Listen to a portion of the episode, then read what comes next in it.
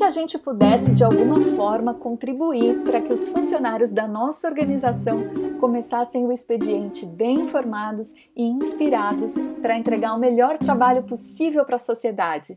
Foi pensando nisso que a Secretaria de Comunicação Social do TRT da Segunda Região, em São Paulo, criou e mantém há 11 anos uma newsletter diária distribuída para todos os servidores, juízes e setores do tribunal.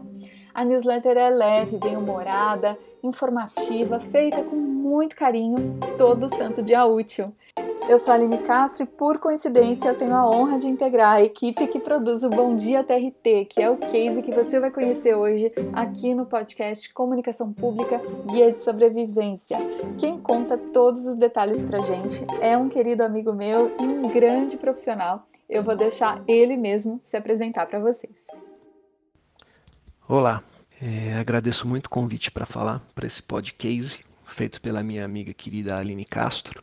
Meu nome é Alberto Nanini, sou conhecido como Beto. Sou servidor do TRT da segunda região desde setembro de 99 e vou falar sobre um xodó da Secretaria de Comunicação lá do Tribunal, que é o periódico Bom Dia TRT. Ele é uma newsletter diária enviada para 9.400 e-mails corporativos. Traz um mix variado com informações, dicas e principalmente participações dos leitores. Aliás, essas participações são a linha mestra do Bom Dia TRT e, e foi o que permitiu que ele atravessasse é, mais de uma década. A primeira edição foi publicada no dia 5 de abril de 2010. É, toda a Secretaria da Comunicação participa da confecção do Bom Dia TRT. A seção de publicidade faz as imagens diárias, o clipping é feito pela seção de imprensa, a seção de mídias digitais publica seus vídeos e postagens, outras pessoas da secretaria participam da revisão. E a seção de redação jornalística, da qual eu faço parte, é, escreve, faz a montagem e providencia o envio. É, o Bom Dia TRT se reinventou várias vezes no decorrer desses anos e desde 2017 a configuração dele é, é fixa, com, com cinco campos de escrita.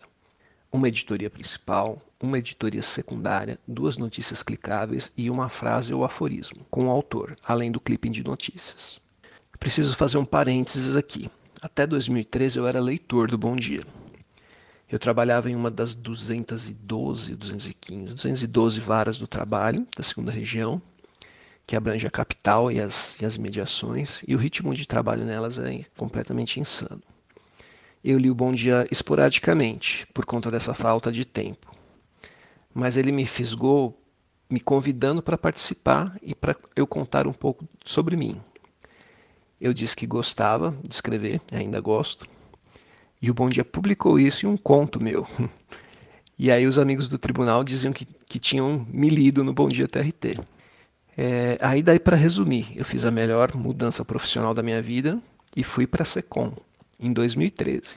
Fiquei maravilhado com aquele ambiente de redação jornalística misturada com agência de publicidade. E era um repórter, né? Ia para os eventos. Agora vamos cortar para 2017 tinham várias reuniões diárias rolando para outra reformulação do Bom Dia TRT. Ele estava sendo escrito numa plataforma de blog e ia voltar a ser uma newsletter, já pensado ao próprio e-mail.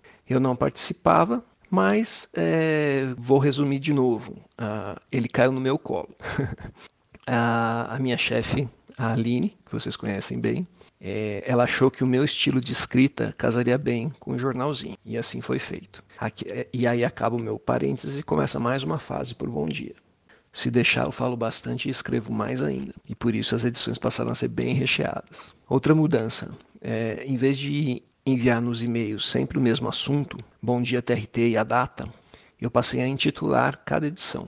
E depois de mais um tempo, além desse título, eu colocava um tema e esse tema ligaria aqueles cinco campos de escrita que eu falei. E, e aí também para vir uh, esse tema, a data e o título do dia, ficava muito grande colocar Bom Dia TRT. E aí a gente abreviou para BD, que eu já devo ter até usado aqui. E o BD virou mar outra marca do jornalzinho. Então, por exemplo, é, uma edição aparecia assim: BD sustentável, aí entre parênteses a data e o título: Nosso futuro está em jogo. Ou seja, nesta edição que eu usei de exemplo, é, desde a frase escolhida do dia é, até a editoria principal e também a editoria secundária, as duas notícias clicáveis, todas mencionaram remeter ao tema, que era sustentável. Todos os dias um tema novo, ligando todos os textos. Não era fácil achar assunto e ligá-los desse jeito. No final de um mês normal eram 44 editorias, 44 imagens, 44 notícias clicáveis e 22 frases. É, depois é, a gente também incluiu trechos de música que tivessem a ver com o tema do dia. E, mas a gente tinha parcerias dentro do próprio tribunal. Outras sessões enviavam temas para nós que a gente conseguia explorar é, a seção de saúde enviava os termos ligados a ela, tinha de segurança institucional, da TI, etc. Mas todos eles precisavam ter, se esse tema aparecesse, ele tinha que conversar com todos os outros. Mas o principal, a principal característica do Bom Dia TRT, do, do BD, né, de todos os dias, é o incentivo à participação das pessoas. Desde a época que eu e um dos meus contos fomos retratados, né, e até hoje, foram milhares de indicações que as pessoas enviavam para nós, de leituras de filmes, dicas de utilidade, comentários, críticas, sugestões. Em 2020, é, o número está mais fresco na minha memória. Nós tivemos mais de 500 citações de servidores magistrados. Não, não, é, não todas inéditas, porque a gente tem as pessoas que, que contribuem mais, mas todas elas são, são, são citações únicas. Né? Então, isso dá mais do que deu mais de duas por dia. É, e essa proximidade consagrou o BD como um veículo de grande alcance no tribunal, ao ponto de a própria presidência e os demais setores citavam o jornalzinho especificamente. Por exemplo, pediam para nós, é, por gentileza, veicular a referida notícia nos sites do Tribunal da Internet e da Intranet e no Bom Dia TRT. É, enfim, as pessoas escrevem, opinam e agradecem até hoje e a gente fica muito feliz. E aí, é, algumas editorias elas geram muitas, muitas comunicações, muitos e-mails, muitos comentários. É, e aí a gente aproveitou para desenvolver uma outra marca que consolidou de vez a linguagem afetiva do BD, que eram as respostas cuidadosas. Nenhum e-mail recebido ficava sem uma resposta bem recheada e nessa mesma linguagem de igual para igual, com a qual o BD é escrito, totalmente afetiva, direta, sem quase nenhuma formalidade, e isso num órgão do judiciário. Então é isso, concluindo, o BD nasceu com o intuito de conectar todos no tribunal o seu canal de voz deles. E a gente pode dizer que ele está cumprindo isso bem. O retorno continua extraordinário e muito gratificante. As pessoas é, escrevem se dizendo emocionadas pelas editorias, é, é até representadas por elas, porque a gente aborda todos os temas, inclusive os mais prementes, dizendo que a leitura dele é uma das melhores partes do dia de trabalho delas. Né?